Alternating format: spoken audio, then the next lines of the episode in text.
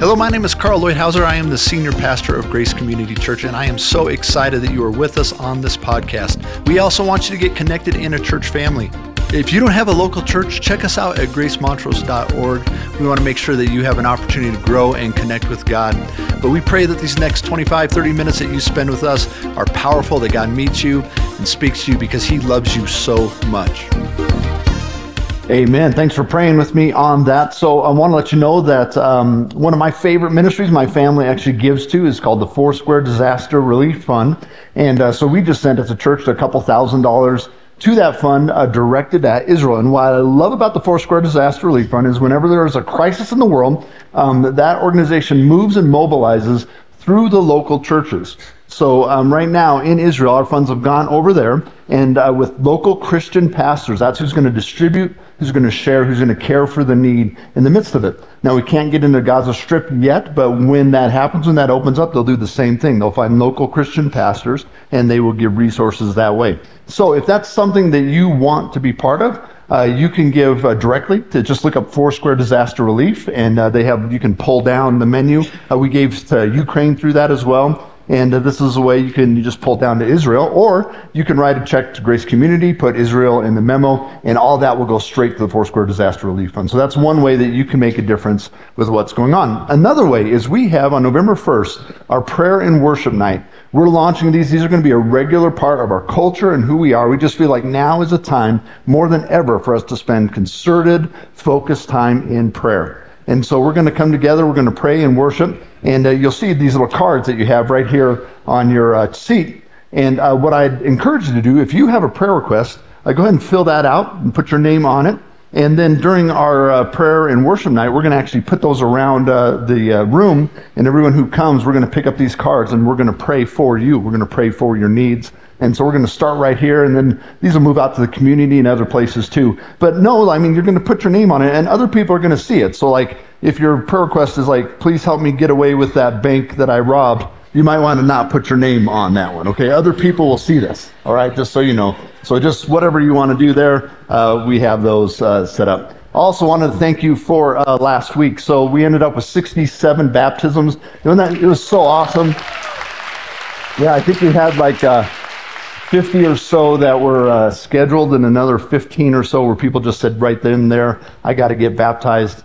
And, uh, and I, don't, I didn't count for the whole service, but I thought one thing that was kind of fun on uh, Saturday night, our first service, um, there were at least three people who got baptized who were over 70 years old. And I just thought it was awesome that we had uh, we had people who were uh, a little older, we had this you know, little young ones in there, and people all in between different ages. It was just so fun. It was so good. So thank you so much for being part of it. So we are starting a new series right now. The series is called Jesus Asked. And uh, there's a book out there called Jesus is the Question.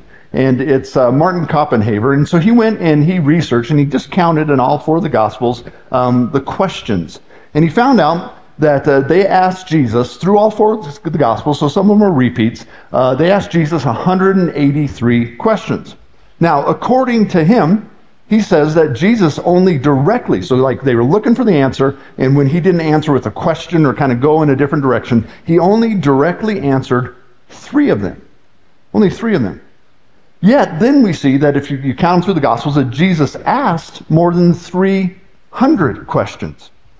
So now that tells me a lot about how God works and what he's doing right now. You know, I mean, what do you and I want? We want answers, right? See, but th- this is why God doesn't have an email and why he doesn't have an Instagram account. Because we're just like, God, tell us what to do. You know, what is the right answer? Just tell me the right answer and I'll do it. That's what we want, right? That's not what God wants. See, what God wants is the process. He wants the transformation. He wants the searching and the connection and the seeking. And so, does He want you to get to the right answer? Yes, but He is so concerned with how you get to the right answer and the change that goes along the way. So he uses these powerful questions that just probe to the depth of who we are. I mean, there's some really, really good ones in Scripture. Like, I love the one that he asks Jonah. This is a great question that uh, we could ask, uh, that he could ask of us sometimes. What, do you have the right to be angry? Mm, think that over. Or how about his first question that he asks Adam and Eve? He says, Where are you?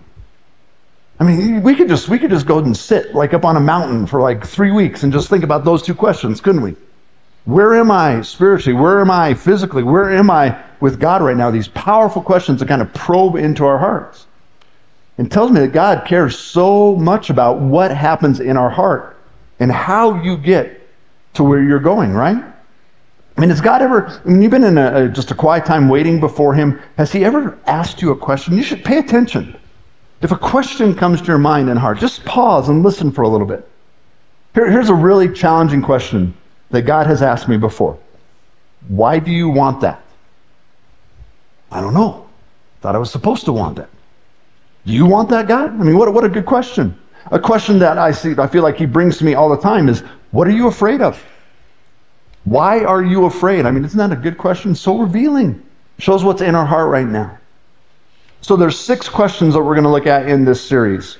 And uh, we're going to look at every single one of them comes from, I think, a very familiar passage.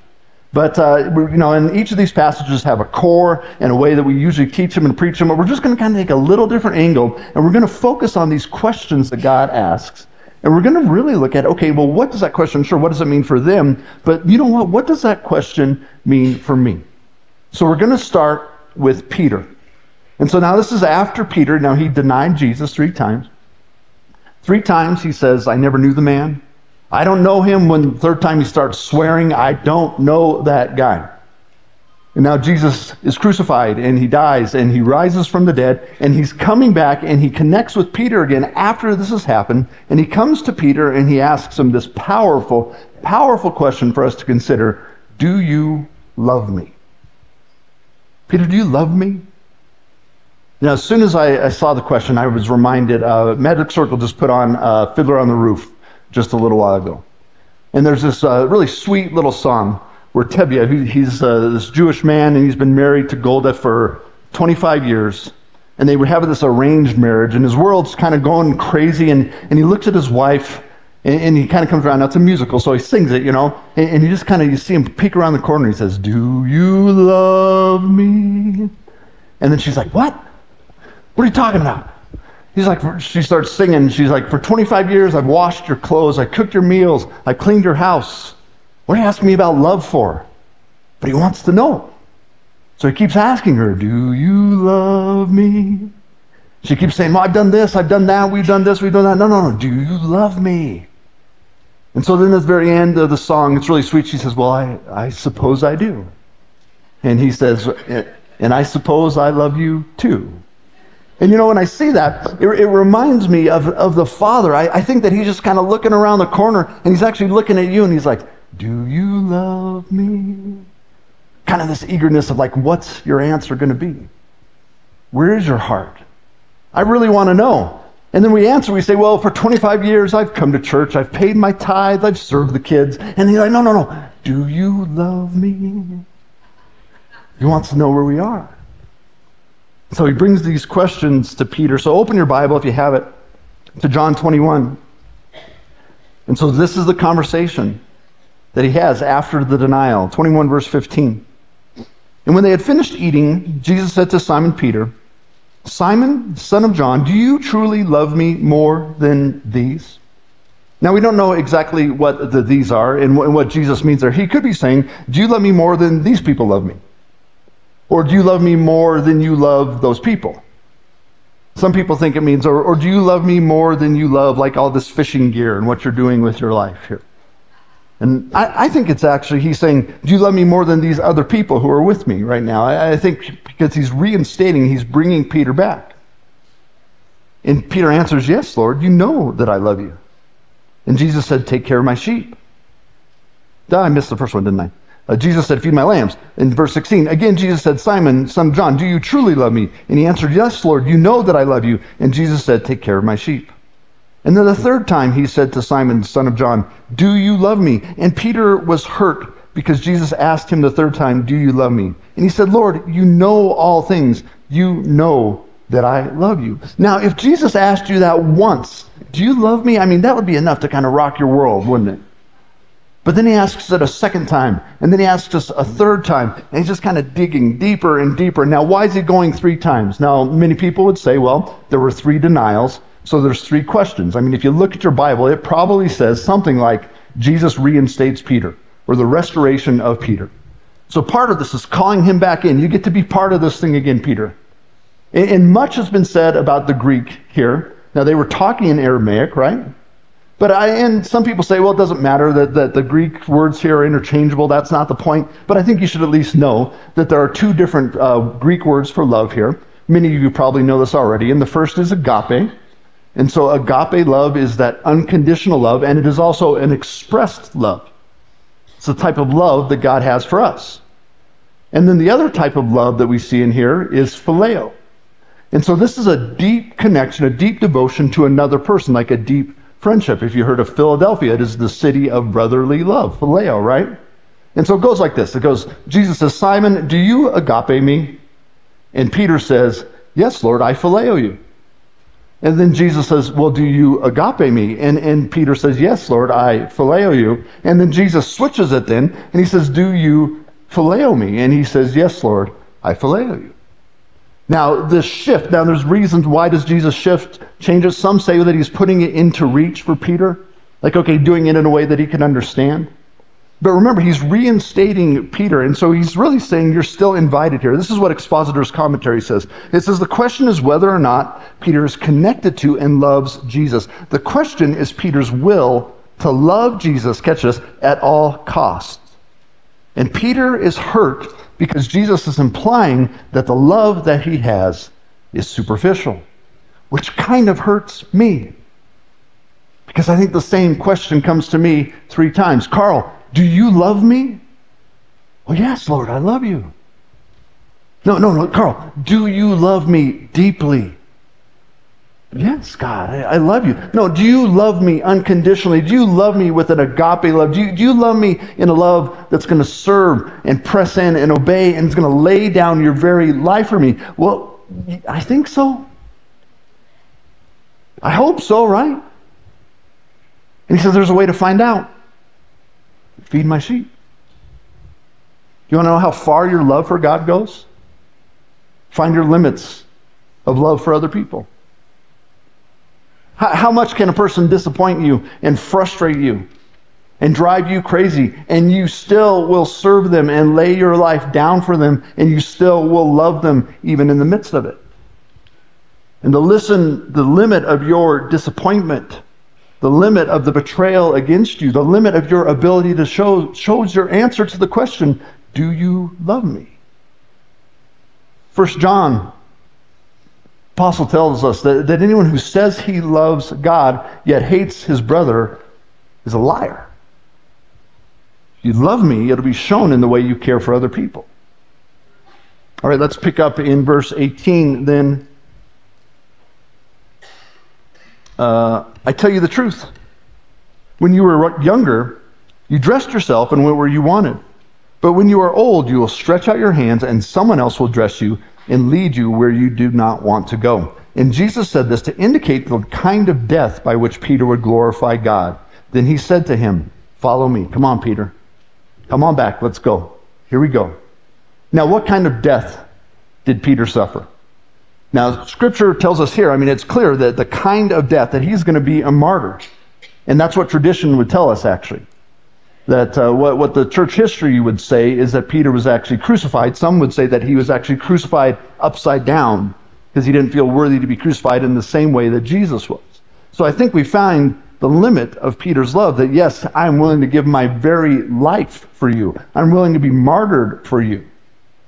And see, the point of this repetition in this question, I think, for you and I is how far do you love me? And see, I love tacos. And I love skiing. I love my mountain bike. And I love Jesus. And he says, No, Carl, do you love me? Do, Carl, do you Hudson Taylor love me? who took his whole family and moves to China and adopts the customs of China and lays down his whole life so a people he didn't know could come to Christ. Do you love me like that? Carl, do you Reinhard Bonnke or, or, or do you uh, Billy Graham love me, where you will dedicate your entire life to the spreading of the gospel, to sharing my word and life with other people, so that they could come and know the love that I've shown you? Do you love me like that? Carl, Carl do you Mother Teresa love me? who, as she's working at this high end parochial school, sees a, a person outside of the train just dying there on the corner, dying of leprosy. So she gets off the train and she walks over and she just scoops the, the lady up and just holds her in her arms and watches her die. And that's how she begins. Do you love me like that? Do you, William Tyndale, love me? Translated the Bible to English. And all he had to do, all he had to say is, you know what, actually, only the priests, only the priests should read the Bible. It shouldn't be available to everyone else. And he refuses to do it because of his love for Christ, and he dies a martyr's death. Do you love me like that? There's a difference between the love of this world and the love of God, between agape love. And here's the thing the, the love of the world is felt, and we fall in it, and we fall out of it, and it's all about our feelings. And the agape love, the word, the love of God, is expressed. The love of God is action. John 3:16 has a that. For God so loved the world that he gave his son. There's action. And how great is the love of the Father that he has lavished on us that we would be called children of God, and that is what we are. Do you love me? And if you do, it comes out in action. You will show it.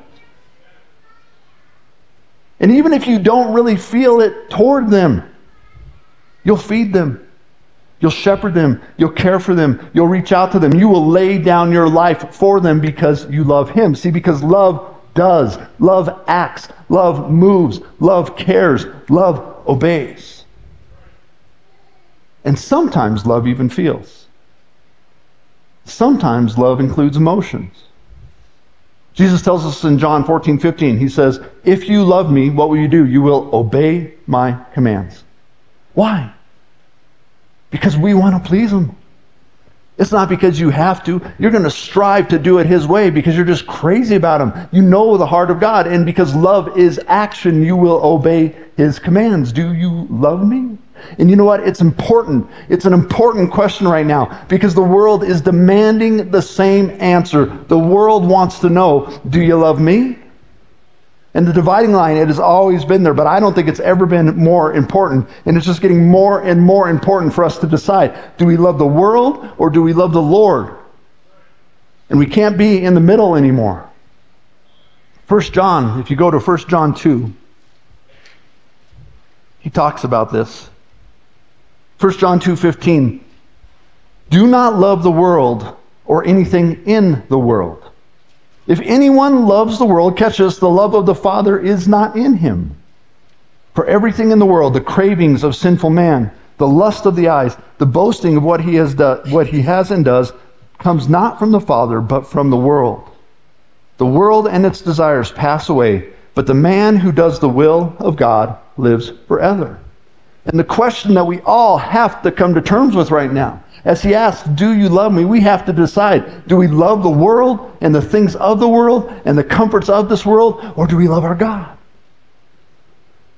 And you know what most of us really want? We want the Van Halen love. I want the best of both worlds, right?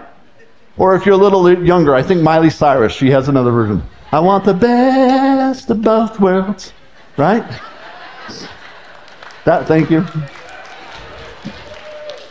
That's what we're hungry for. We want the best. And this is the dividing line for us right now. It is the most important question that we can answer right now. So important as we go forward. You have to decide are you with God or are you with the world? You can't have both. There is no Van Halen love with the Lord. We're either all in or we're not in, right? So another older reference like Van Halen. If you like Van Halen, you'll recognize this one too. So uh, the, the first Karate Kid with Mr. Miyagi, right? He says, okay, now Daniel-san, uh, karate, there's two ways. It's like walking down a road. And if you walk on one side of the road, you're okay. If you walk on the other side of the road, you're okay. If you walk down the middle of the road, you squash it like a grape. And so he says, now you can karate, yes, you're okay. You can karate, no, you're okay. Karate, guess so, squash it like a grape. You can love God, yes. You can love God, no. Love God, guess so. We got to decide where we are, right? Because listen, in Him right now, what you need, what you are going to need, is His power. You're going to need His protection. You're going to need His proximity, His presence. You're going to need His life. You're going to need His joy when everybody else is kind of freaking out, wondering what's going on, what are we going to do? No, no, I know who I am. I know where we're going. You're going to need His peace, and it can't be found in a divided heart. And every time you give part of your life and your heart and your your your uh, uh, excuse me devotion over to the world, you're giving away your peace. You're giving away your inheritance, right? And here's the thing God is so intensely in love with you that He wants a love with no other rivals from you. See, you are His first love, you are His greatest love. Watched uh, Jada Pinkett Smith. Um, now, I wouldn't, I'm not going to read her book, but I, have seen enough about it. And, and one of the things that she said is she said, Tupac is actually my soulmate. Okay? So she, she said that in the book, apparently. She's married to Will Smith. But Tupac, and you know, he died, but he was my he is my soulmate. I mean, that, that's like if Gina, if she were to come up to me and said, you know, Carl, I got good news for you. You're one of the top three.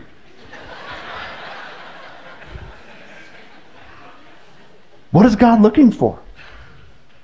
God, you are my number one. See, what, God, what does God say for you? You are my number one. Do you not believe it? He died for you. He sent his son Jesus because he loves you so much. You are his first love. You are his greatest love. And you know how we respond? We're like, yeah, you're top five. You're up there. I think that's why he's asking the question Do you love me? I mean, do you? Peter loved Jesus, but his love had a rival, didn't it? You know what the rival was? It was the fear of man. I think it's so amazing that Peter, he's the same guy who pulls a sword out and he lops that guy's ear off. But then, now when he's in a court, now when he's going to be called out, now when there's this little servant girl who's going to make him feel like he's one of the others, that he doesn't fit in, that he's one of them, that that part of his heart comes forward. He says, I never knew the man. And this, the rival was acceptance from one another. And I would challenge you and I would ask you right now, what are the rivals? What are the rivals that you hold in your heart right now? What's vying for the love of God? You know, I was praying about that I, uh, this morning. I was actually, Lord, what are my rivals? I would encourage you to ask Him. Holy Spirit, what are my rivals? And you know what came to me? Is it's just it's just my way. As I get older, I'm getting much less flexible in my body, but much less flexible in my attitude as well. And I'm just liking things my way more and more and more. And, and I just hear the Spirit just, just whispering to, you, to me, saying, Are you willing to let down your way? Are you willing to change? Are you willing to grow? Are you willing to humble yourself? See, that's love. It's a powerful test of our love. Is when we think, okay, well, what will others think? What will others do? What are we willing to lose? What are we willing to give up? What are we willing to change because we love God so much? I mean, it's such an important question. What if love for Jesus means that we're going to experience ridicule or, or, from other people, or maybe they just kind of push us to the side? Do you love me? Do you love me enough for that? What if it demands that we're going to forfeit position or place or respect or the admiration of other people. And the question is, do you love me? What if it means to give up money or comfort or your way or laying down your dreams and your goals? And our love will be revealed when we decide will we allow that to be taken from us or are we going to hold on to it because we love it more?